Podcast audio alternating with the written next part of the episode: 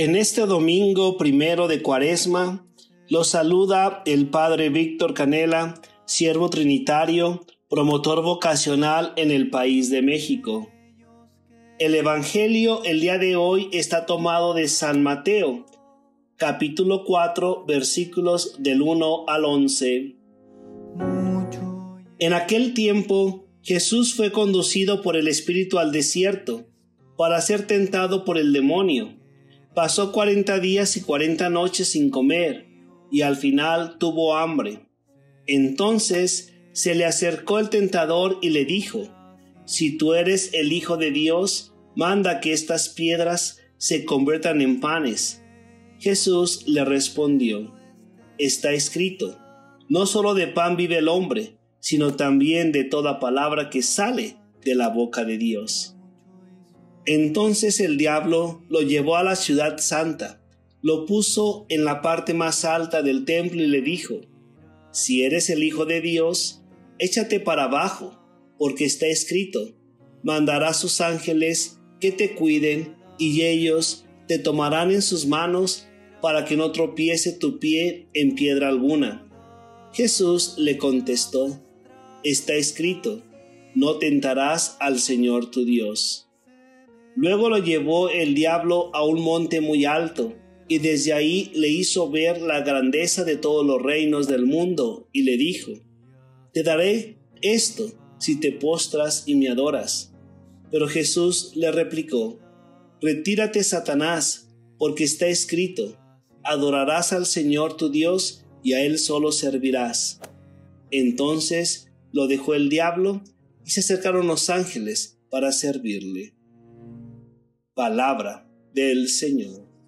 Gloria a ti, Señor Jesús.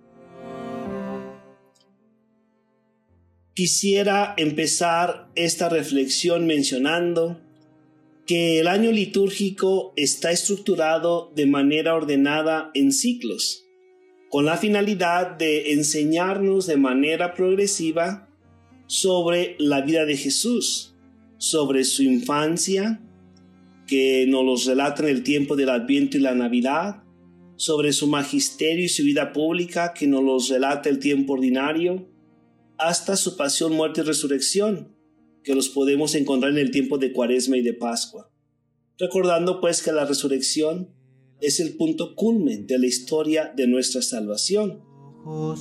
Las lecturas de este primer domingo de Cuaresma nos presentan al primer Adán y al segundo Adán frente a las tentaciones. La frase ser tentado significa, en un lenguaje común, sentirse atraído por algo prohibido, algo negativo. Vale la pena recalcar que varios personajes en los textos bíblicos hayan sido sometidos a la tentación. Muchos se preguntarán si ser tentados o experimentar tentaciones es pecado. La respuesta la tenemos en los, en los mismos textos bíblicos y de manera particular en la misma persona de Jesús. Al ser tentado, no es pecado.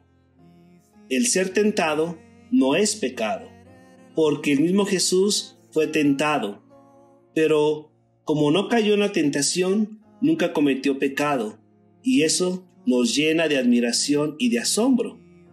Por su parte, el primer hombre, el primer Adán, cayó en la tentación y su pecado, ¿verdad?, afectó a toda la humanidad. Quizás nos, nos podamos preguntar el por qué Jesús pasó por estas tentaciones. La respuesta es sencilla, para mostrarnos su solidez como hijo de Dios y como hombre, y para demostrar la debilidad de Satanás con sus tentaciones. Es necesario recordar que el tentador, el demonio, quiso seducirlo con refinadas propuestas, que aparentemente no son detestables. Pero Jesús, con profunda conciencia de que Él vino de Dios y de que estaba protegido por Dios, pues después de pasar 40 días con Él en el desierto, rechaza una por una con argumentos sólidos y profundas. No solo de pan vive el hombre, sino de toda palabra que sale de la boca de Dios. No tentarás al Señor tu Dios, adorarás al Señor tu Dios y a Él solo servirás. en nuestras vidas cotidianas se nos presenta el tentador muy amigable, con propuestas muy sutiles y tentaciones en diferentes aspectos, poder, dinero, placer, necesidad, conocimiento, entre muchas otras formas.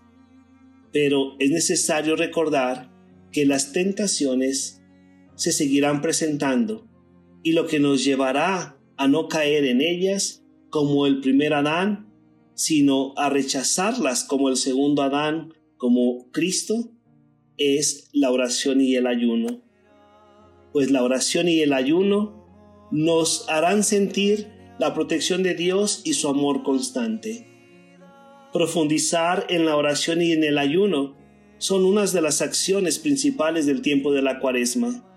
Los invito a que cada uno de ustedes pueda dedicar tiempo a la oración y pueda dedicar tiempo al ayuno en este tiempo de la cuaresma para poder rechazar las tentaciones que se presenten a la manera de Jesús y permanecer en la gracia de Dios constantemente.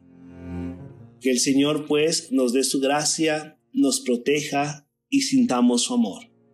El Señor esté con ustedes y la bendición de Dios Todopoderoso, el Padre, el Hijo y el Espíritu Santo, diciendo sobre ustedes y los acompañe siempre.